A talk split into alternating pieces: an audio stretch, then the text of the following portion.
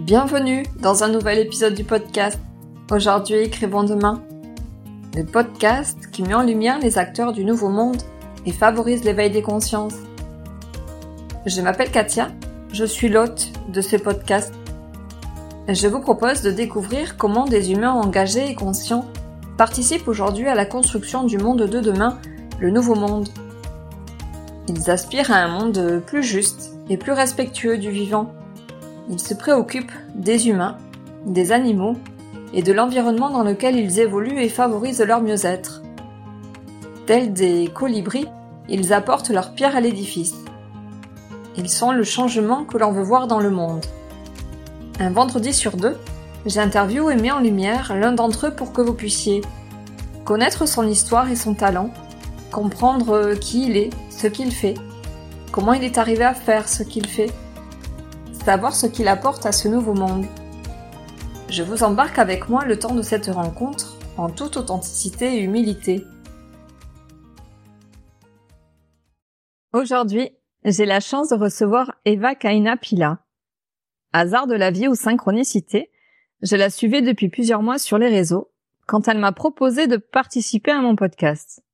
Et hasard du calendrier ou non, j'ai participé il y a quelques jours à son atelier conférence exprimer sa mission d'entrepreneur avec conviction grâce à une méthode clé en main et tout de suite opérationnelle. C'est donc avec grand plaisir que je donne la parole à celle qui donne de la voix à notre business. Eva est une entrepreneur dynamique, spécialisée dans le coaching narratif et le storytelling. Elle est également formatrice. Prise de parole, pitch, manifeste, raison d'être n'ont pas de secret pour elle. Il y a un peu plus de deux ans, elle crée Okiara, pour aider les entrepreneurs en quête de sens à déployer une communication inspirante et un discours impactant. Je vous invite à découvrir son parcours, sa manière de concevoir l'entrepreneuriat, son why, sa mission et sa raison d'être, ainsi que ses projets. Vous saurez tout. Laissez-vous embarquer par son dynamisme et sa communication vraie. Place à notre conversation. Bonne écoute. Bonjour Eva. Bonjour Katia, comment vas-tu? Très bien, merci et toi? Ben, Très bien, moi je suis ravie de t'avoir avec moi aujourd'hui.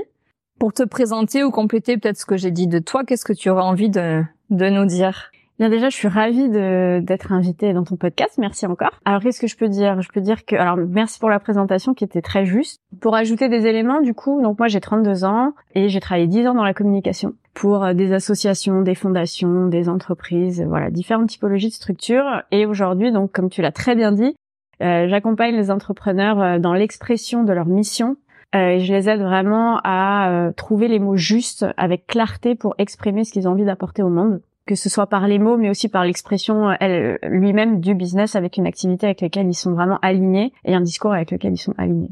Tu as créé Okiara. Est-ce que tu peux nous raconter l'histoire d'Okiara? Oui, alors euh, alors le nom euh, que j'ai donné donc Okiara, euh, c'est un nom que j'ai créé moi-même, que j'ai imaginé. En fait, ça part d'un voyage que j'ai fait en 2018. Je suis partie un an en voyage en, solitaire avec mon sac à dos et j'ai passé trois mois au Népal. C'est au Népal que j'ai vraiment fait le gros gros point sur ma vie, mon histoire, ce que je voulais faire, comment je voulais faire, et vraiment une grosse introspection. Et j'ai passé pas mal de temps dans une ville qui s'appelle Pokhara et j'ai adoré, je m'y suis sentie extrêmement bien, j'ai eu beaucoup de déclics on va dire à cette dans, dans cette dans cet endroit et j'avais envie de euh, voilà de quelque part euh, créer euh, une énergie ou une identité un peu en lien avec ça. Donc après voilà, je me suis un peu amusée, j'ai dû passer deux trois heures là-dessus à voir le nom que je pouvais créer à partir de Pokhara tout en mettant d'autres éléments. Voilà, je me suis je suis un peu laissée porter par l'inspiration. En tout cas, il y a cette énergie-là euh, de mon voyage au Népal euh, dans ce dans ce nom d'entreprise. Comment est-ce que tu es venue à créer ta propre euh, entreprise? Eh bien, c'était en, c'était il y a trois ans, deux ans et demi, trois ans. J'étais euh, chargée de communication à Biarritz, dans un espace coworking, et Et en fait, je me sentais plus alignée avec. Euh, bah, j'étais pas bien. En fait, je me sentais un peu renfermée dans quelque chose qui était dans lequel je me sentais pas m'épanouir. Et pourtant, j'aime la communication. Ça a été vraiment un choix de cœur, euh, même quand j'ai eu 18 ans et que j'ai dû faire mon choix euh, parcoursup là. Tout ça a été très très juste pour moi, mais je pense que le salariat et puis être enfermée dans un cadre, c'était compliqué pour moi. Donc j'ai décidé de, de partir. Et puis c'est vrai que avec tous les voyages que j'ai pu faire, c'était pas possible pour moi de me renfermer dans un carcan dans lequel je me sentais pas bien. J'avais trop trop travaillé, trop allé, trop euh, trop introspecté, trop écrit, trop réécrit mon histoire pour euh, accepter ça. Donc euh, j'ai fait le choix de, de, partir. Et dans la foulée, eh bien hasard de la vie, synchronicité, je ne sais pas, mais j'ai rencontré un, un business angel. C'est-à-dire? Ah, alors une personne, euh, voilà, j'ai fait une très belle rencontre, une personne qui, euh, vraiment deux jours après avoir quitté ce poste, j'ai rencontré une personne qui m'a, bah, à la base, euh, c'était potentiellement une collaboration en communication sur sa boîte à lui. Et au final, au fur et à mesure des échanges qu'on a eus, au bout de deux trois rendez-vous, il m'a dit bon bah écoute, Eva, si tu veux créer un projet, si tu veux te reconvertir, faire une formation, je t'accompagnerai financièrement sur cet aspect-là si tu en as envie. Sacrée rencontre. Ouais. ouais, ouais, ouais, c'était euh, c'était assez dingue à l'époque. Euh, puis la preuve que, euh, enfin moi quand je suis partie de mon ancien job, j'avais ni chômage, j'avais rien. T'as démissionné J'ai tout lâché. j'ai vendu mon Vespa pour passer l'été à manger à peu près correctement. j'ai pris un risque, quoi. Enfin voilà, clairement, j'étais un peu. Bon, j'ai écouté mon cœur, j'ai écouté, j'ai vraiment écouté mon intuition. Et en fait, bah, cette rencontre s'est faite dans la foulée, mais vraiment deux trois jours après. C'est assez dingue, la preuve que quand on s'écoute, qu'on prend des risques et qu'on essaye d'être aligné vraiment à notre conviction, en général, il y a des choses qui se passent derrière. Donc j'ai réfléchi à cette proposition. Je me suis dit bon, est-ce que tu as envie de faire ça? L'entrepreneuriat, t'es sûr? Est-ce que c'est pour toi? Enfin, toutes ces questions-là. Et j'ai fini par accepter. Donc j'ai accepté sa proposition et c'était parti. du coup, euh, sur la création du projet, où j'ai décidé de me former euh, au coaching narratif. Donc pour travailler sur les histoires de vie euh, des personnes entrepreneur ou pas. Et j'ai vraiment, vraiment eu un énorme coup de cœur euh, sur cette euh, sur cette pratique-là, qui a beaucoup fait écho à mon histoire aussi, à moi personnelle et au travail que j'ai fait sur moi quand j'étais au Népal, à, moi-même réécrire mon histoire pour le coup. Tous mes carnets, j'ai une collection de carnets chez moi, euh, j'en avoir une vingtaine. J'ai pas pu, j'ai pas tous pu les prendre parce qu'en avion c'était compliqué, mais j'ai une vingtaine de carnets où j'ai réécrit enfin toute mon histoire en fait, euh, tous les moments un peu délicats que j'ai remis dans une, une autre couleur pour pouvoir avancer et mm. créer la vie que j'avais envie de créer. Et donc la, la, la, pratique narrative, le coaching narratif pour travailler sur les histoires de vie. Et voilà, après il y a eu plusieurs choses, il y a eu l'hypnose, euh, plusieurs disciplines. Je me suis un peu cherchée pendant un an sur différentes euh, pratiques. Et puis le coaching narratif est resté vraiment le fil rouge euh, de ce que je voulais euh, travailler avec les personnes parce que pour moi l'histoire de vie c'est vraiment une matière euh, fertile et un terreau qui est extrêmement précieux en fait et pour moi c'est ça qu'il faut travailler pour savoir où on a envie d'aller. Et puis de manière naturelle les entrepreneurs sont venus vers moi en fait au courant de la première année. J'ai commencé à travailler en coaching narratif avec certaines personnes, à communiquer dessus sur les réseaux sociaux, etc. Et il y a eu vraiment ouais, une vague d'entrepreneurs à un moment donné qui m'ont tous dit euh, j'ai un business ou je lance un business et j'ai besoin de l'aligner avec qui je suis, avec mon histoire, j'ai besoin d'une cohérence et j'ai besoin de mettre le doigt sur la cohérence en fait pour pouvoir après le porter et être sûr quelque part de pas me planter euh, et de pas être à côté de la plaque. Donc ça s'est fait assez naturellement comme ça. Parce que finalement c'est pas spontané, naturel, comment dire quand on vient à être entrepreneur ou quand c'est une reconversion professionnelle de trouver la raison d'être de notre activité. Enfin, il n'y a pas une évidence pour tous finalement. Euh. Alors, ce qui est intéressant, c'est que euh, si on se pose vraiment lorsqu'on a cette possibilité de se reconvertir ou qu'on prend cette décision-là, en général, on va être appelé vers quelque chose, euh, une discipline, une activité, une certaine typologie de personne, ou, voilà, on va être appelé par quelque chose. Et en fait, en général, on va y aller, donc on va affirmer ce truc-là. On va dire, ok, bon bah moi je sais pas, j'ai envie de travailler sur la communication animale, par exemple. Euh, ça m'appelle, je vais y aller, je vais voilà, je vais créer une entreprise à partir de ça, etc. Et puis au bout d'un moment, ça va pas être suffisant en fait. Il va falloir, en tout cas c'était le discours de certains entrepreneurs de je sais plus ou moins, mais j'ai besoin de gagner encore plus en clarté là-dessus pour vraiment avoir le fil conducteur, le fil rouge, l'ancrage vraiment euh, parce que euh, je me perds dans ma communication, je me perds dans mon discours, j'ai l'impression que mon ancrage il pas assez solide ou que euh, je sais pas comment me différencier, je sais pas quoi dire, je sais pas comment le dire. Et en général, c'est ça, c'est comme si l'entrepreneur, en fait, il voyait quelque chose de loin, c'était un peu flou, et qu'avec moi, l'idée, c'était de de tailler un peu comme une pierre, quoi. On va la tailler, la tailler, la tailler, pour vraiment aller euh, retrouver euh, l'essence même de ok je comprends pourquoi aujourd'hui je fais de la communication animale ou je fais de la thérapie euh, artistique ou je fonde une école ou j'accompagne les personnes âgées ou et en fait c'est vraiment affiner ça mmh. euh, dans dans le parcours de l'entrepreneur pour qu'il puisse passer des des seuils en fait. Que tu disais tu fais le lien avec l'histoire de vie. Tu peux nous en dire un tout petit peu plus? Alors moi je l'ai expérimenté dans ton atelier mais quand tu dis enfin refaire le lien avec l'histoire de vie, ça consiste en quoi? Ouais, moi la, méthode, la pratique que j'utilise, c'est que quand je travaille avec des entrepreneurs, il y a toujours euh, une première étape où euh, on va travailler euh, sur son histoire de vie. Donc on va revisiter son histoire de vie, c'est-à-dire que en filigrane, euh, on sait pourquoi il a fait appel à moi, on sait quel est son projet, et en fait, on va un peu enquêter et voir dans son histoire de vie quels sont les événements, euh, les anecdotes, les passages de vie qui peuvent faire écho à son business et à pourquoi aujourd'hui il est dans cette thématique, euh, dans sur ce sujet-là bien précis. Et donc, j'utilise un outil qui s'appelle l'arbre de vie, et on va reparcourir l'histoire. Et en fait, ce qui est hyper intéressant dans cette dans cette première étape-là, c'est qu'à la fin de la séance, on commence à vraiment à tisser le lien de ok bah en fait c'est parce que quand j'étais ado j'ai vécu ça et puis après à 30 ans j'ai revécu une histoire un petit peu similaire. Et puis en fait à 25 ans il y a eu un écho à ça aussi. Ah oui mais en fait euh, quand je tisse les liens en fait je vois qu'il y a un fil rouge il y a une cohérence et du coup en général c'est là que l'entrepreneur se dit waouh j'avais besoin de mettre le doigt sur ces deux trois points là pour réaliser qu'en fait non c'est pas déconnant du tout que mmh. je me lance là-dessus ou que je suis que je sois entrepreneur dans ce domaine-là et c'est comme si l'entrepreneur avait besoin, et l'humain en fait en général, de connecter les points les uns aux autres, comme dirait Steve Jobs, hein, pour pouvoir trouver la cohérence, le sens, et après pouvoir le porter, l'exprimer pleinement, quoi.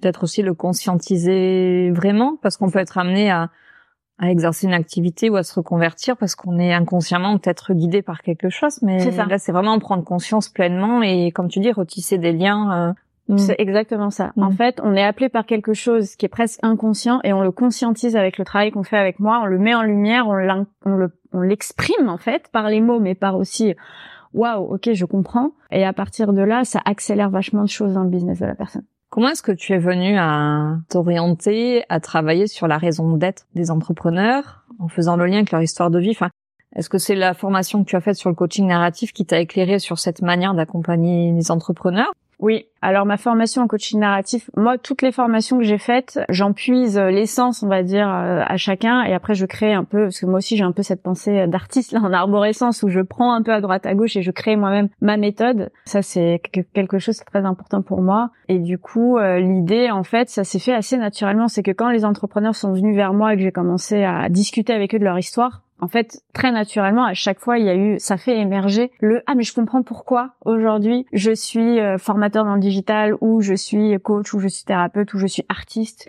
ou je crée des éléments de décoration parce que le beau pour moi, la matière, le beau, la décoration, c'est important pour moi parce que j'en ai eu besoin à une certaine période, etc. Et en fait, ça s'est fait de manière assez naturelle, quoi. La raison d'être du projet de l'entrepreneur, elle, elle émerge de manière euh, vraiment ouais naturelle avec ce process-là d'histoire de vie.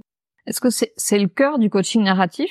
Alors, cœur pas vraiment. C'est-à-dire que comme je dis, moi j'ai un peu revisité euh, cette pratique-là et je l'ai un peu mis au service des entrepreneurs. Le coaching narratif, donc la pratique narrative, même à la base ça s'appelle la pratique narrative. L'idée c'est vraiment d'aider les personnes, oui, à revisiter leur histoire de vie pour pouvoir sélectionner entre guillemets les histoires qui vont parler de nous d'un aspect positif et d'aider la personne à lui dire bah en fait tu n'es pas que une histoire, tu n'es pas qu'une période de ta vie, tu es une multitude d'histoires.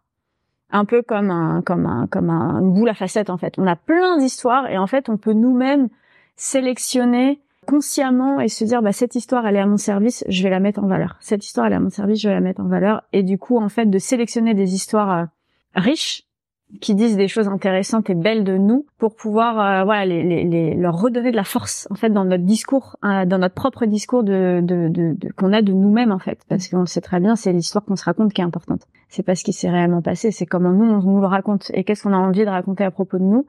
Donc ça retravaille tout le discours intérieur en fait tout le dialogue intérieur de la personne.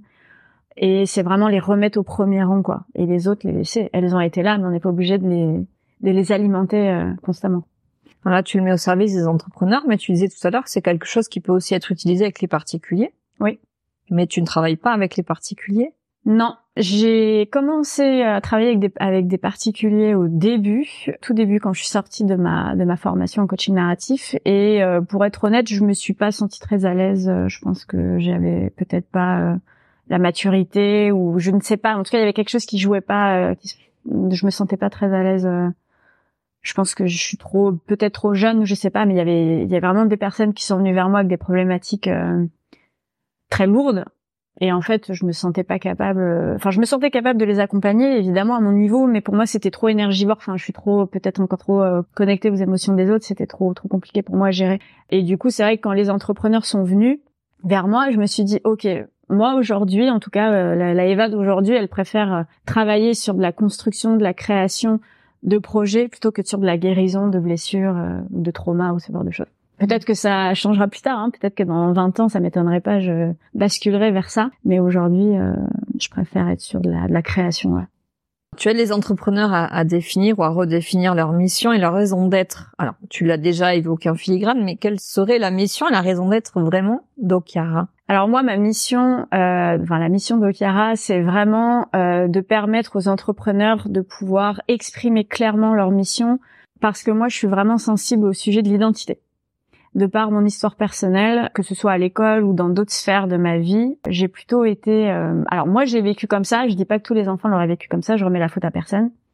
Mais moi, je me suis sentie un peu étouffée dans mon déploiement, dans mon expression en fait de petite fille, dans mon expression euh, de mes besoins, de euh, qui j'étais parce que j'étais un peu atypique quoi enfin ouais j'étais mauvaise à l'école mais parce que j'étais toujours euh, dans ma lune sur enfin sur la lune euh, j'étais toujours dans mon monde j'étais très créative très pensive j'étais vraiment déjà dans le monde de la pensée hein. et du coup à l'école ça le faisait pas donc j'ai très vite été rangée dans dans le voie de garage tu ne feras jamais d'études tu travailleras en usine tu seras caissière enfin en plus c'est vraiment un manque de respect pour les personnes qui ont ces mmh. métiers là de un et de deux c'est extrêmement euh, ça coupe les ailes des enfants de faire ça donc moi je pense que j'ai me suis senti couper les ailes et donc pour moi, l'expression, l'identité est portée haut et force qui on est, qui on a envie d'être et les mots qu'on a envie de déployer pour euh, affirmer qui nous sommes.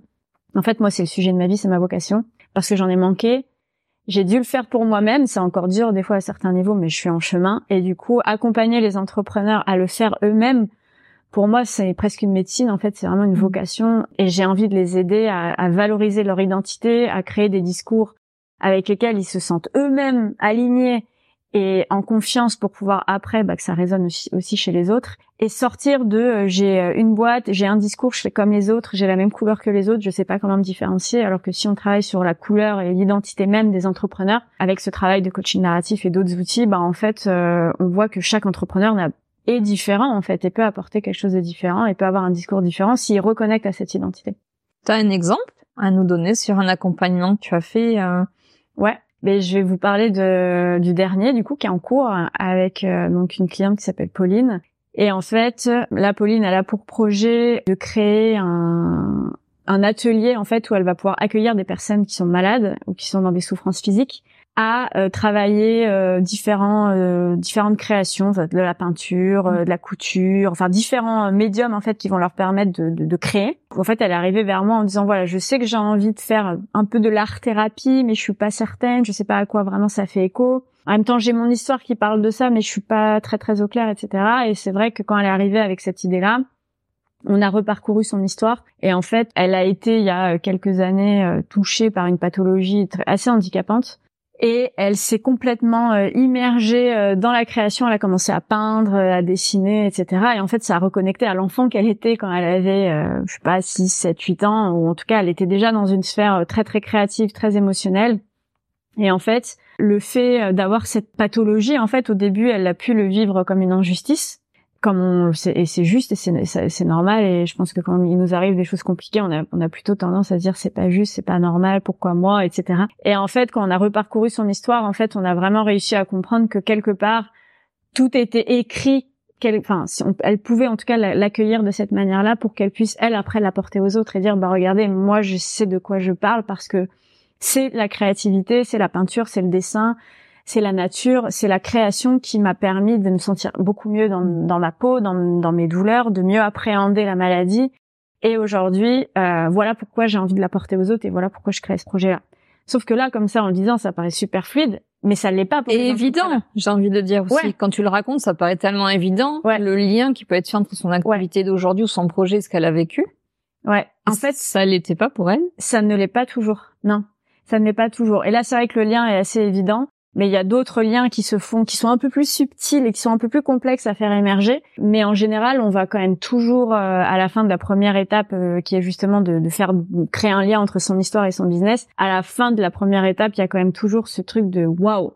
En fait, euh, il y a aussi cet aspect un peu de, de maïeutique, quoi, comme on me l'a déjà dit à plusieurs reprises, de faire accoucher les entrepreneurs euh, de ce qui est important pour eux et de leur euh, de la raison d'être de leur projet. Et des fois, l'accouchement peut se faire difficilement. C'est ça qui est, qui est assez dingue parce que il y a certains entrepreneurs, ça va être une évidence, plus ou moins. Et puis il y en a d'autres, il va falloir plusieurs séances même pour pouvoir vraiment aller chercher ça et que ça, voilà, que ça puisse être euh, clairement exprimé devant nous.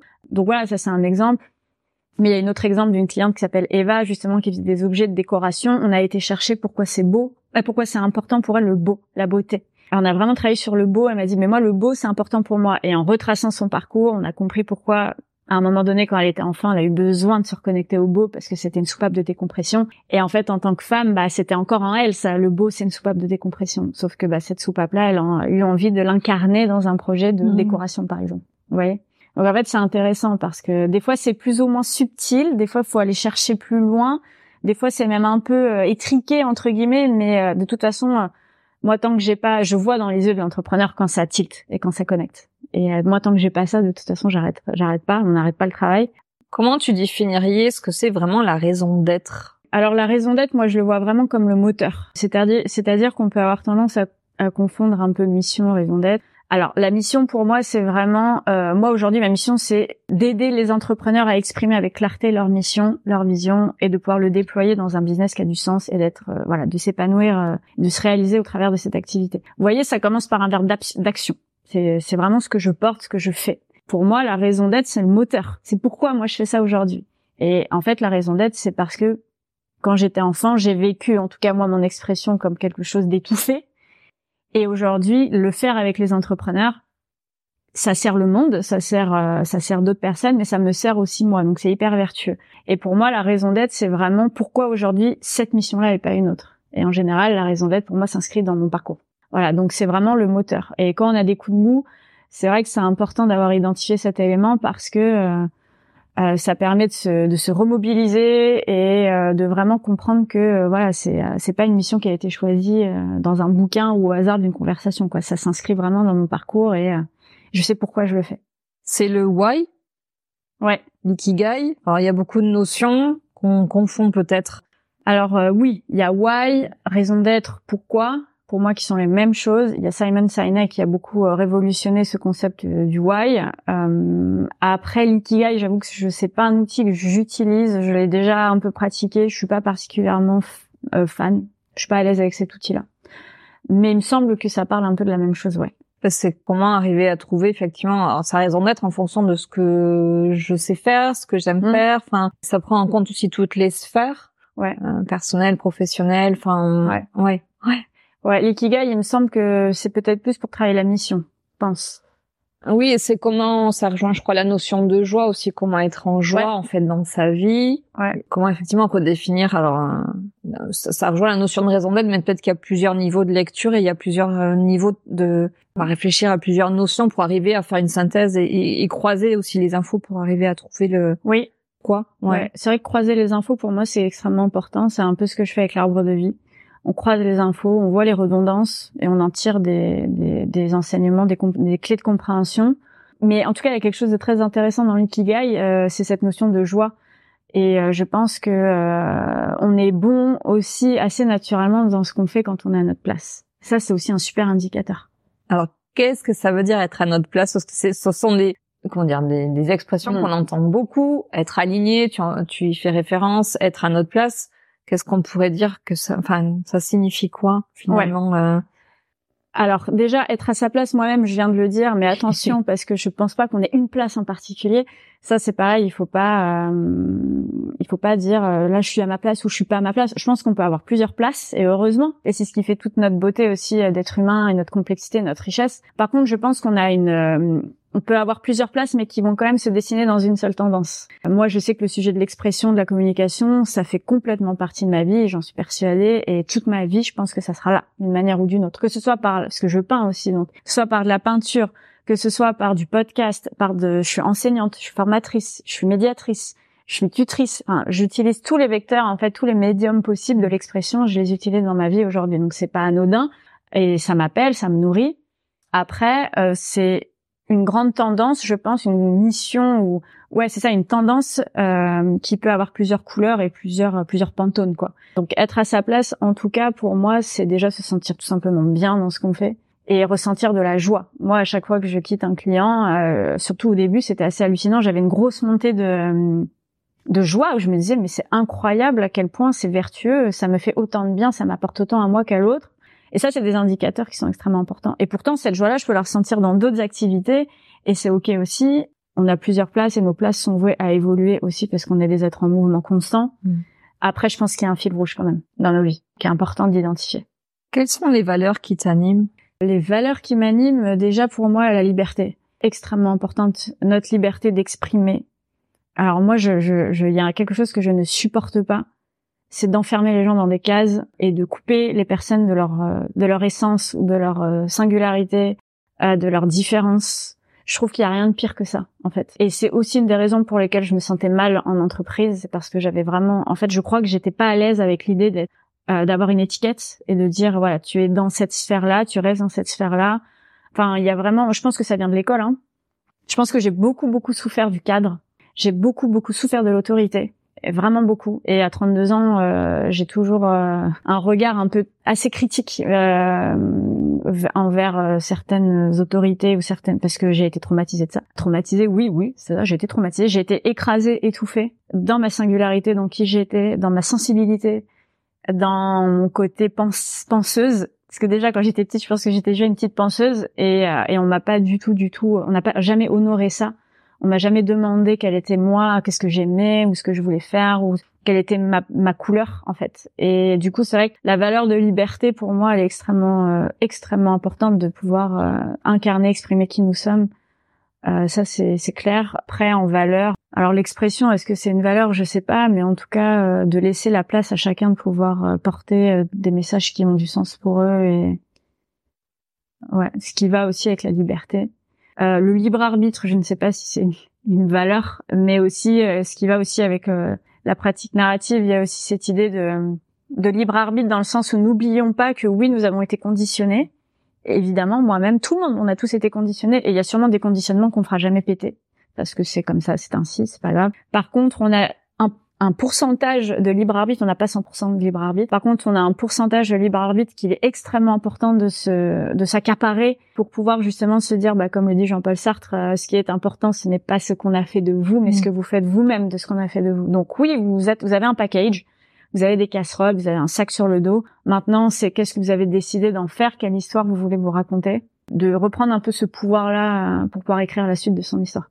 Bah, tu parlais de la liberté, c'est la liberté de choisir, effectivement, et de décider. Ouais. Pour soi. C'est ça. Ouais. D'être un peu rebelle, quoi. Hein. Faut mm. être un petit peu rebelle et se dire, bah, moi, ce qu'on a dit de moi, ça me va pas.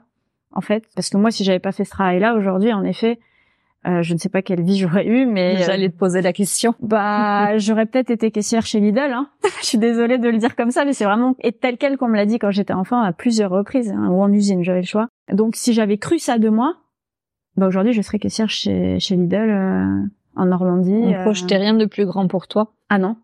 Ah non, non. Ni à l'école, euh, ni, euh, ni à la maison. Donc, euh, et puis une enfant, bah, elle finit par intégrer quelque part l'info en se disant, bon, bah, peut-être qu'ils ont raison, je sais pas. Et puis, à un moment donné, la vie a fait que j'ai réussi à retourner ça. Et oui, comment t'as réussi à t'affranchir de ça?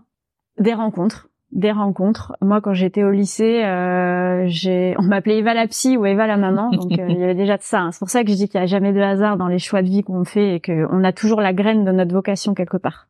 Assez tôt, je pense. Il y a même quelqu'un qui dit qu'on a la graine, que la graine de notre vocation, que la, notre vocation émerge vers 8-9 ans.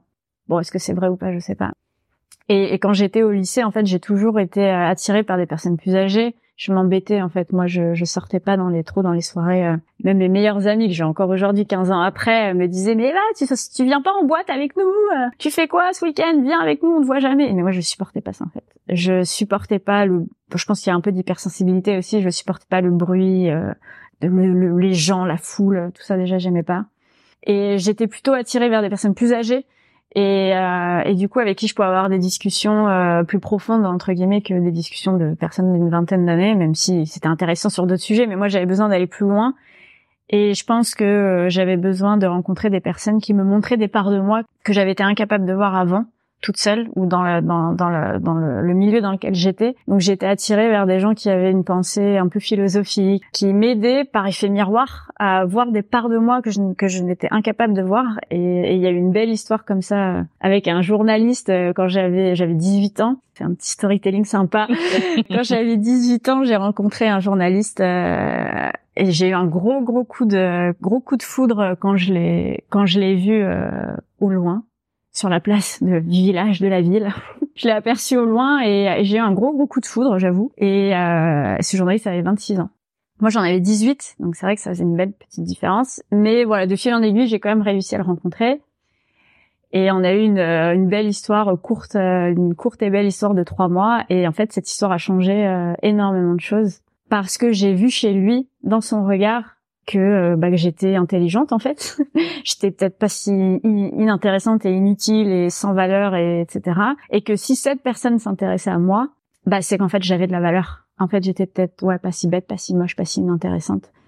Et ça, pour moi, ça a été un gros déclic parce que j'étais tellement impressionnée par cette personne que je me suis dit, si lui s'intéresse à moi, c'est qu'il y a quelque chose. Vous voyez, c'est à 18 ans hein, que ça a commencé. Donc ça, ça peut être assez tard quand même et assez tôt, ça dépend. Mais et à partir de là, j'ai eu un gros déclencheur euh, dans ma vie. Euh, C'est là que j'ai décidé de faire des études en communication, euh, que j'ai j'ai été jusqu'au master, que je suis partie à Paris, que je me suis battue et que j'ai été bien plus loin que ce qu'on aurait pu imaginer avant quoi.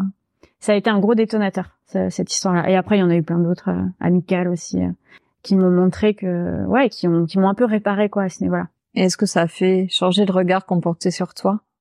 Alors ça, ça serait intéressant de poser la question à ma famille, mais euh, Qu'est-ce qu'ils disent de toi aujourd'hui euh, euh, bon, on est on, est un peu pudique Dans ce entre qui peut se dire, bien évidemment. Ouais, mais je pense qu'ils sont très fiers de moi. Ça, c'est une certitude.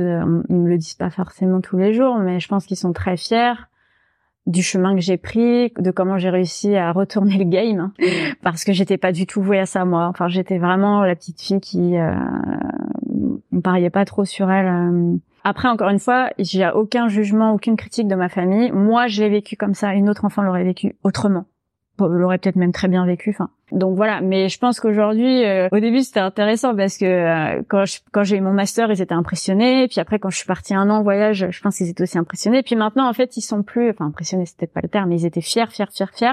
Puis maintenant, bah, ils se disent bon, de toute façon, Eva, maintenant, on a compris. euh, Maintenant, voilà, elle a son entreprise, elle est partie vivre au Pays Basque. Enfin voilà. Après, je sais pas ce que le- les années suivantes me réservent, mais maintenant, c'est un peu, euh, c'est devenu un peu normal entre guillemets que je que je monte des petites étapes comme ça au fur et à mesure. Donc ouais, je pense qu'ils sont fiers. C'est un peu le, c'est un peu comme le parcours du héros entre guillemets. C'est-à-dire que quand je rentre chez moi maintenant euh, deux trois fois par an, à chaque fois, j'ai plein de choses à leur raconter. Et il se passe tellement de choses dans ma vie que du coup, euh, voilà, je pense que euh, il y a toujours, j'ai toujours envie de leur apporter aussi tout ce que tout ce que j'ai j'ai appris de mon parcours, euh, de discuter avec eux. Et, et ouais, c'est beau, c'est une belle histoire quoi. C'est sûr. Mm. Je t'avais fait une petite réflexion par rapport au logo de ton entreprise, qui est assez interpellant parce qu'il est, il est euh, pour moi, il me fait penser à, l'œil d'Horus. Alors, je, je sais pas du tout dans quoi il s'origine ton logo pour ceux qui auront la curiosité d'aller voir. Est-ce que ça a un lien ou pas? Alors, l'œil d'Horus, j'avais trouvé plein de choses. C'est un symbole associé à la guérison, la protection, la régénération, la vie universelle et éternelle. C'est aussi un symbole de puissance et de victoire du bien sur le mal. Et j'ai également trouvé que ça associe la vision, notamment le pouvoir de la vision, entre l'au-delà et le monde des vivants. Tout un programme. Et je trouvais que ça ressemblait aussi à, à la glande pinéale. Enfin, l'œil d'Horus ressemble à la glande pinéale. Est-ce que ça a un lien ou, ou pas du tout? Alors, C'est euh, Priscilla de l'agence Joya Communication qui a fait mon logo, qui a créé mon logo. Donc je l'adore. Merci pour cette pour cette question. Et en fait, à la base, c'est pas ça n'a pas été inspiré de ça, mais ça ça, ça résonne quand même pas mal. Euh, mais euh, Priscilla, euh, il me semble qu'elle était partie sur mon œil, tout simplement. Ok. Que vu que j'ai des origines berbères, c'est vrai que dans mes yeux, on peut ça peut se voir un peu. Enfin, ça peut faire partie un peu de mon identité. Et du coup, je pense qu'elle avait à cœur bah, de représenter un peu qui j'étais dans mon logo. Donc c'était un peu sur jouer justement sur cet œil là. Et en plus de ça, le, ce logo là, si on le retourne euh, à la verticale, en fait c'est une plume. Ça fait une plume aussi.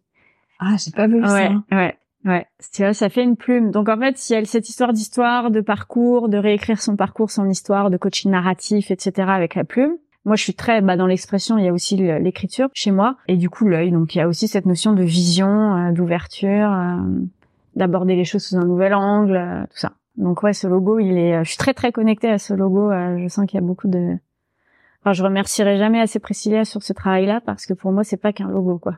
Il y a vraiment une énergie qui se dégage, une colle à la peau, quoi. Je ne sais pas, c'est très particulier. Elle a vraiment très très bien joué là-dessus, quoi. Oui, puis l'interpelle, enfin je veux dire, on s'en souvient et il est remarquable. C'est-à-dire quand on le voit, on associe immanquablement euh, Okara et Eva. Ouais, c'est une vraie identité. C'est une vraie identité. Et puis le travail qu'on avait fait ensemble, elle avait aussi travaillé sur mes couleurs de naissance. Ah, euh, on avait couleurs de naissance. sur la numérologie et tout. Ouais, ouais, ouais, les couleurs de naissance. Je sais plus, je pourrais pas trop vous expliquer, mais euh, euh, on avait travaillé. Euh, je sais plus quel outil elle avait utilisé je m'étais un peu, je m'étais laissé complètement porter, mais les couleurs euh, d'Okiara, euh, donc le rose et le, la couleur un peu plus chaude, c'est des couleurs de naissance.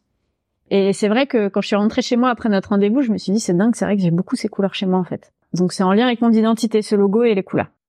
Tu nous as parlé tout à l'heure de ton podcast que tu as appelé Expression.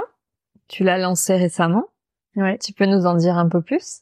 Oui, donc du coup, euh, en effet, j'ai lancé le premier épisode euh, là il y a peu de temps. Je suis en train de préparer les, autres. Mais euh, l'idée de ce podcast, c'est un autre, voilà, un autre vecteur d'expression qui permet de mettre en avant des entrepreneurs que j'ai accompagnés, pas que. Hein, je vais aussi interviewer des, des responsables d'incubateurs pour pouvoir les, les questionner justement sur le sujet de l'expression. Et en fait, l'idée, c'est vraiment bah, de, de, porter euh, haut et fort euh, le fait que euh, que l'entrepreneuriat peut avoir du sens si on connecte à son histoire de vie, vraiment, et que du coup, c'est hyper intéressant, je pense, d'avoir des témoignages d'entrepreneurs qui ont fait ce travail-là pour dire bon bah en fait voilà ce que ça m'a permis de connecter mon histoire à mon business, voilà que voilà sur quoi ça m'a débloqué. Et en général, voilà, les entrepreneurs témoignent vraiment de cette notion de communication que ils sont beaucoup plus à l'aise avec leur discours, avec la manière dont ils ont envie de communiquer sur leur entreprise. Donc l'idée, c'est d'apporter à d'autres entrepreneurs des témoignages d'entrepreneurs qui ont fait ce travail de, cohérence, euh, d'harmonie entre qui je suis, mon business, euh, le lien que j'en fais et comment est-ce que ça peut avoir un, un impact et des bénéfices sur euh, plein de sphères comme ma communication, ma prise de parole, ma confiance, ma, ma détermination, ce que je vais dégager comme énergie aussi quand je vais parler de mon business parce qu'il y a aussi ce sujet-là de l'énergie, du charisme, de la prestance. Un entrepreneur qui est vraiment aligné et qui sait pourquoi il fait les choses, qui est bien dans ses pompes, ça va aussi se sentir énergétiquement ou voilà dans la pièce quoi, ça se sent. Donc on voit un peu tous les bénéfices que ça peut avoir. Euh, et c'est voilà et d'apporter des clés aussi mmh. évidemment aux personnes qui nous écoutent pour faire ce travail-là quoi. Et de, de démocratiser vraiment le l'importance de l'alignement et de la mission aujourd'hui de l'entrepreneur et de la singularité et de la signature propre de chaque entrepreneur. Où est-ce qu'on peut écouter ton podcast? Alors sur Spotify. Ok. Sur Spotify et sur Ocha aussi. Euh, voilà, podcast expression. Ok. est-ce que tu es sur des projets en ce moment? Alors euh, oui, évidemment. que tu as le droit de nous en parler, tu peux nous en parler? Oui, oui, bien sûr. Alors en projet, euh, je pense que, alors je vais euh, réajuster, réaffiner euh, le programme Okara. Euh, c'est-à-dire qu'aujourd'hui, euh, il se fait en, en, trois ou quatre grandes étapes. Euh, qui sont donc travailler sur la mission la vision de l'entrepreneur. je travaille avec lui et son storytelling, son pitch. Et là, je suis en train d'ajouter une dimension sur l'offre aussi. Parce que c'est vrai que quand on travaille les fondamentaux du, du, business sur la mission, la vision et tout, en général, l'entrepreneur, il va me dire, ah oui, mais du coup, mon offre, euh, peut-être falloir que j'optimise deux trois trucs parce que du coup euh, il y a voilà de remettre au diapason. Donc je pense que je vais aussi accompagner du coup sur l'offre pour aider l'entrepreneur à créer une offre signature qui est en alignement, en adéquation avec euh, bah, la mission et la vision qui a été retravaillée avec moi, ce qui paraît cohérent. Jusqu'à Mhm. maintenant, je le faisais pas, mais vu que j'ai eu beaucoup de demandes à ce sujet-là, que je connais l'histoire, je connais un peu la personne, etc. Bah en fait, je pense que je peux aussi avoir cet œil, euh, ce- cette prise de recul et dire bah regarde cette offre, si tu la, si tu l'optimises ou si tu aju- ajustes juste cet élément-là, en fait, ça change toute la donne et toi-même tu vas, tu vas t'éclater beaucoup plus. Donc là, je pense qu'il y a cet élément-là qui va s'ajouter. Et je réfléchis aussi à certains outils un peu euh, un peu plus intuitifs euh, que je vais ajouter à l'accompagnement. euh. Alors, il y a déjà une séance de visualisation que j'offre aux personnes avec qui je travaille parce que j'ai été formée à l'hypnose. Donc, je pense que c'est intéressant d'utiliser cet outil-là en plus. Puis peut-être d'autres outils pour l'instant, j'en dis pas plus, je vais voir. Mais euh, là, euh, l'idée, euh, c'est ce que je fais avec les entrepreneurs, et je vais le faire avec moi-même, c'est de encore plus euh, déployer et affirmer ce que j'ai envie, qui j'ai envie d'être dans mon dans, dans, dans, dans cet accompagnement, ce que j'ai envie d'apporter, de pas trop me mettre de barrières, parce que je me suis forcément mis un peu des barrières, ce qui est normal ou un peu, mais là je vais essayer d'en casser quelques-unes pour être encore plus alignée. Donc ça, ça fait partie des projets euh, des projets 2024, ouais, et d'autres aussi. Alors juste pour contextualiser, on est fin octobre puisque ce sera diffusé en fin d'année. Mais Yes. ok. Ouais. Qu'est-ce que tu dirais à la petite euh, Eva dont tu nous as parlé tout à l'heure? Waouh, Ouf, c'est émouvant. Je lui dirais, euh, oh, je dirais, waouh, j'ai envie de pleurer. non, ça va. Euh, je lui dirais qu'il faut, bah, en fait, qu'elle peut être en paix, quoi.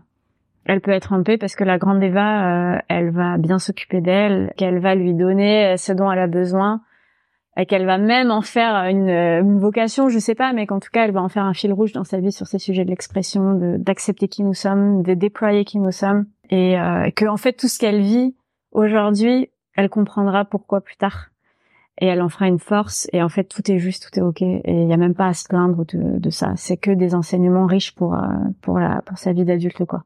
Voilà. Merci. Je t'en prie.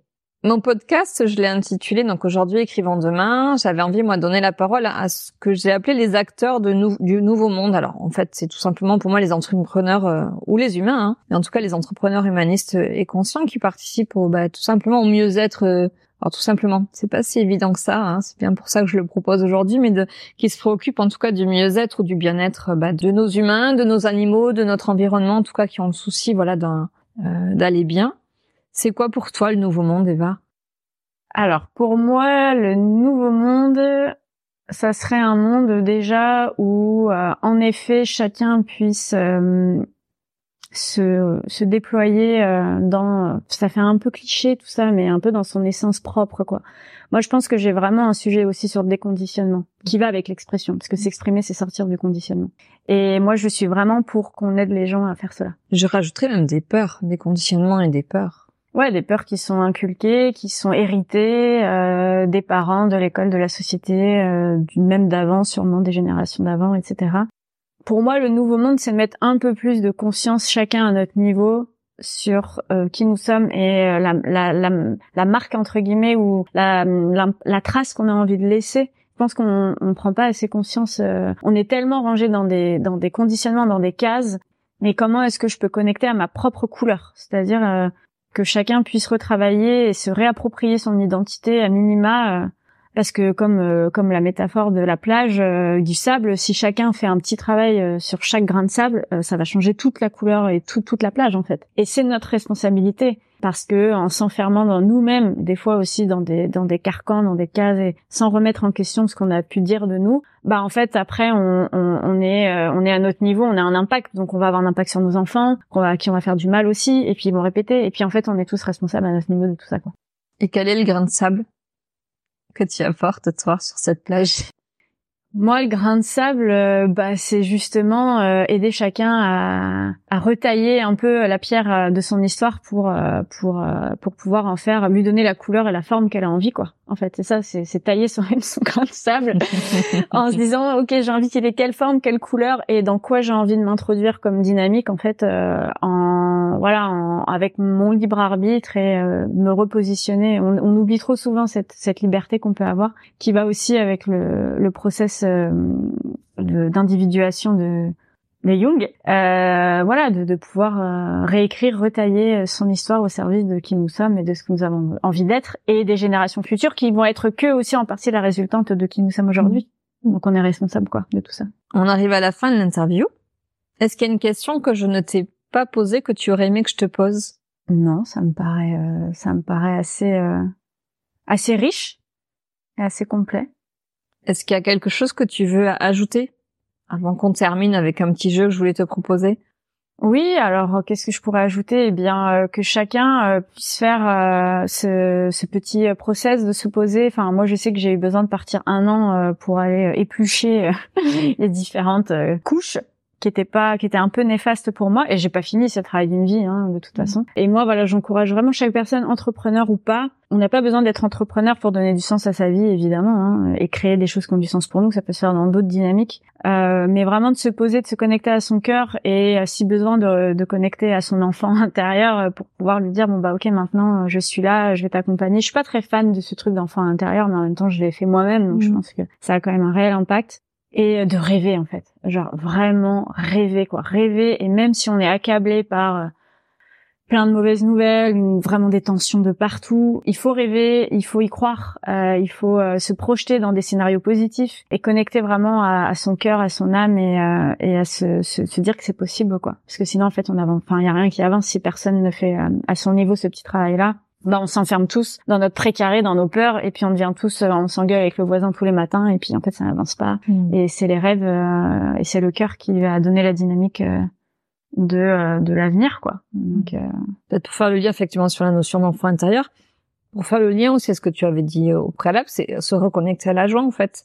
Hmm Qu'est-ce qui nous mettait en joie quand on était enfant? J'avais interviewé Mandus qui nous avait rappelé que pour lui, c'est quand on a euh, aux alentours de 6 ans, enfin du moins avant d'accéder à l'âge de raison, à, l'âge de 7 ans, avant, qu'est-ce qui nous mettait en joie, qu'est-ce qu'on aimait faire quand on était petit, qu'est-ce qu'on voulait faire quand on serait plus grand? C'est comment on se reconnecte à ça pour retrouver de la joie aussi dans sa vie. Et alors c'est que l'enfant intérieur, c'est une notion auquel on qu'on peut comprendre ou pas, auquel on peut adhérer ou pas, mais c'est comment on se reconnecte à ça en tout cas. Oui. Avec l'insouciance que l'on avait peut-être quand on était enfant. Oui, c'est moi en hypnose, j'ai appris que l'inconscient, euh, il était, euh, il était modelé euh, jusqu'à jusqu'à 6-7 ans. C'est-à-dire que jusqu'à 6-7 ans, chez un enfant, on faut faire extrêmement attention à tout ce qu'on va lui transmettre comme croyance, comme idée, parce que c'est là qu'il crée son, son terreau en fait, son, son, terrain. Et il va avoir énormément de mal à le défricher si ça a été compliqué, enfin parce que parce que c'est vraiment à ces âges-là que que toute notre carte du monde en fait, elle se elle se crée. Donc, euh, du coup, euh, c'est vrai que c'est une période de vie, ces âges-là, qui sont extrêmement importants. Et en général, si on fait ce travail-là en étant accompagné ou pas, de vraiment se poser la question, on a fait sur ce qu'on aimait, on réalise qu'aujourd'hui, en tant qu'adulte, c'est encore un peu là. Ça prend peut-être une autre forme, mais euh, mais c'est là, c'est toujours un peu là. Moi, je sais que j'étais une penseuse déjà. Est-ce que tu peignais? Parce que tu nous as glissé tout à l'heure que tu peignais. Eh bien, euh, pas plus que ça, j'avoue. Euh, je dessinais hein, comme beaucoup d'enfants, mais euh, je peignais pas. Alors moi, j'ai eu la chance d'avoir une grand-mère avec qui, de qui je suis très proche, qui m'a beaucoup, euh, beaucoup accompagnée euh, quand j'étais enfant. Donc je me rappelle, oui, d'avoir dessiné. Je passais beaucoup de temps en nature avec les animaux parce qu'elle a un super élevage de dogs du Tibet, donc j'ai grandi avec les animaux, avec la nature, avec la peinture. Mais moi, j'ai, ce qui me caractérisait vraiment en tant qu'enfant, c'était vraiment que j'étais sur la, sur la, sur la, sur la lune en fait. J'étais vraiment sur la lune et la peinture, ça c'est arrivé il y a très peu de temps, mais encore une fois, c'est quelqu'un qui m'a, qui m'a regardé, qui m'a dit, toi, tu devrais peindre parce que tu as une sensibilité d'artiste. Qu'est-ce que t'attends? Vas-y. Et en fait, cette personne, encore une fois, a vu une partie de moi que j'ai mis des années à réveiller, mais qui était bien là, euh, bien là quelque part. Ouais. En tout cas, mais en tout cas, ce côté penseur, rêveuse artistique, il était déjà là. Il, avait, il avait juste pas éclos encore quand j'étais petite, quoi. Ces peintures, elles sont visibles quelque part? Euh, C'est ton jardin secret? oui, oui, oui. ça fait longtemps que j'ai pas que j'ai pas peint, mais euh, sur Instagram, euh, ça s'appelle Kaina Ima. Kaina, c'est mon père et Ima, c'est maman, donc j'essaye de rendre hommage aux deux dans mes peintures. Ima, ça veut dire maman en, kabyle. Kaina, c'est mon père qui m'a appelé Kaina parce qu'il est, il est kabyle. Donc voilà, j'ai essayé d'un peu honorer les deux dans le nom. Et voilà, si vous voulez aller voir, oui, c'est euh, Kaina-Ima sur Instagram. Mais bon, je suis au début. Hein. Alors, on va terminer avec le portrait chinois. Tu te rappelles? Ouais. Si tu étais une fleur, ouais. Alors, si tu étais un plat, lequel serais-tu, Eva? Euh, Alors, le premier auquel je pense, c'est le dalbat. Euh, c'est un plat népalais. Voilà, c'est le premier auquel j'ai pensé. Je sais pas pourquoi, euh, parce que j'ai adoré ce plat. Déjà, j'ai mangé tous les jours pendant trois mois et je m'en suis pas lassée. Et puis sûrement pour le côté un peu exotique euh, ou euh, le côté plusieurs plusieurs saveurs qui se mélangent très bien les unes aux autres. Qu'est-ce qu'il y a dedans? Alors dalle, je crois que c'est lentilles et bat c'est riz. Alors il y a du riz, il y a du des lentilles cuisinées avec euh, une sauce, du curry, etc. Il y a euh, de temps en temps du poisson, de la viande, mais c'est assez rare. Il y a des petites crudités à croquer ou des voilà des éléments un peu crus. Et voilà. Voilà. Quoi bah, je sais pas. c'est un peu émotionnel, affectif ce plat-là. C'est un peu ma Madeleine de Proust. Des fois, j'ai envie d'en remanger, euh, ne serait-ce que pour revoyager là-bas, mais voilà. Si tu étais un livre, si j'étais un livre, euh, je serais euh, comme par magie euh, d'Elisabeth Gilbert. Je l'ai. Non, je l'ai conseillé à, à, une cliente là. Si, je l'ai. Oui. Ouais, j'ai adoré. Il y a un concept dans ce livre qui a qui m'a énormément aidé où elle parle euh, des idées qui qui enfin en fait que nous ne sommes que des, enfin nous accrochons les idées. Ah l'inspiration. J'ai adoré sa manière de d'expliquer la notion d'inspiration. Moi ça, je l'ai lu à un moment où bah où j'étais en train de tout début de, de, de mon entreprise quoi, et elle disait que nous capturons les idées en fait, les artistes, les penseurs, les écrivains, etc., qu'on capturé les idées euh, pour leur donner vie dans la matière, mais qu'en fait elles sont partout tout autour de nous et que c'est pour ça que des fois à certaines périodes c'est assez hallucinant, mais euh, il y a par exemple des années euh, hyper importantes dans, dans la vie de l'humanité parce que c'est des années où il y a cinq chercheurs qui ont chopé le même diagnostic ou la même idée la même année alors qu'ils sont dans des pays complètement différents ils sont jamais communiqués les uns avec mmh. les autres. Donc il y a vraiment cette idée un peu mystérieuse que comme si c'était les idées étaient un peu des, des entités qui circulaient. Ouais, dans une conscience comme ça collective universelle oui. c'est ça. Et que certaines personnes en canalisent leur donne vie par des livres, des accompagnements, euh, des podcasts, des mots, des écrits, etc. Des peintures aussi. Et elle a aussi dit quelque chose que j'utilise beaucoup dans l'accompagnement des entrepreneurs, où elle dit que euh, votre œuvre n'est pas votre bébé. C'est l'inverse, en fait. C'est vous qui êtes l'enfant de votre œuvre. Et moi, j'ai approprié ça au business euh, et à nos entreprises en disant, en fait, votre entreprise n'est pas votre bébé. C'est l'inverse. C'est lui qui vous tire vers le haut. C'est elle qui vous fait grandir en fait. Et moi, je suis complètement alignée avec ça. C'est-à-dire que moi, Okira, je le vois comme un, peu comme quand je vois le logo, le nom et tout. Je le vois vraiment comme une énergie, une entité euh, mm. qui me pousse et qui me tire à, à devenir qui je suis, en fait. Comme si elle avait sa propre conscience. Ouais, quelque part, ouais, ouais, c'est ça. En tout cas, je le vois comme une. On parle d'entité, je crois, quand on parle de SARL. Ce... Oui, d'entité émotion, pas d'entité énergétique ou de quelque chose, euh, oui, qui avait sa propre énergie, sa propre Pour moi, conscience. complètement. Je suis pas animiste ou euh, tout a une énergie ou une âme, j'en sais rien, mais en tout cas, je sais que euh, Okara, moi, me pousse à devenir qui je suis. Il y a vraiment ce deviens qui tu es pour moi, l'entrepreneuriat, ça permet de devenir qui nous sommes à partir du moment où on l'utilise comme un vecteur qui nous pousse et qui nous aide à péter tous les schémas qu'on doit péter pour devenir euh, ce process d'individuation, en fait. Et dans ce livre-là, du coup, il y avait cette idée euh, où elle disait, ben, votre œuvre, c'est elle qui, c'est presque vous, le bébé. Parce qu'elle vous fait grandir, elle vous fait devenir qui vous êtes, elle vous aide à vous déployer, à vous affirmer. Et moi, j'ai vraiment cette philosophie-là avec euh, l'entrepreneuriat. Si tu étais un dicton ou une devise ou un proverbe Eh bien, je prendrais celui de Jean-Paul Sartre. Euh, ce qui est important, ce n'est pas ce qu'on a fait de toi. Ce qui est important, c'est ce que tu fais toi-même de ce qu'on a fait de toi. Ça, c'est vraiment une phrase mantra pour moi. Et tu as né une belle illustration avec tout ce que tu nous as raconté sur toi. Ouais. si tu étais un film, alors si j'étais un film, je pense que je serais Manche Prix M. Mm. Encore Elisabeth Gilbert, hein, décidément. Oui.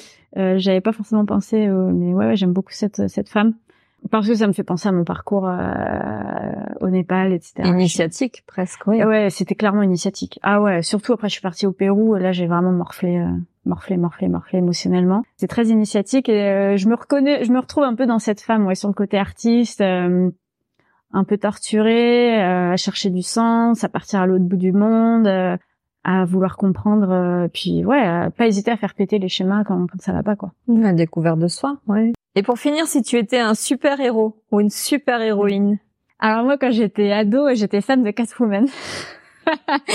Parce que je regardais en boucle le film avec, euh, comment elle s'appelle Alberi? Non. Oui. C'est ça? Ouais, Il y avait un Catwoman avec cette, cette actrice-là et je le regardais en boucle. Et quand j'avais, je sais pas, 12, 13 ans, je crois, il est sorti. Et je sentais une puissance chez cette femme. Je me disais, waouh! Moi aussi, ça se trouve, j'ai cette puissance en moi. Et je la trouvais super belle, super sexy et tout quoi. et euh, Catwoman, alors parce que euh, J'aime bien le. Il y a un livre aussi qui s'appelle euh, Imiter votre chat ou je sais plus. Il y a un livre qui prône comme ça toutes les, qualités du chat. euh, voilà, la patience, le calme, la sérénité, euh, le je m'en fous un peu. Je fais ma petite vie, je m'en fous du regard des autres. et puis ce côté aussi intuitif peut-être, intuitif, un peu sauvage. ouais, voilà, Catwoman. Ok. Merci Eva. Bah merci à toi. C'est un fut un plaisir. Yes. Et merci beaucoup pour votre écoute. J'espère que le parcours d'Eva vous aura inspiré. N'hésitez pas à la contacter directement sur ses réseaux. Vous trouverez tous les liens dans la description de cet épisode. À bientôt! J'espère que vous aurez pris plaisir à nous écouter.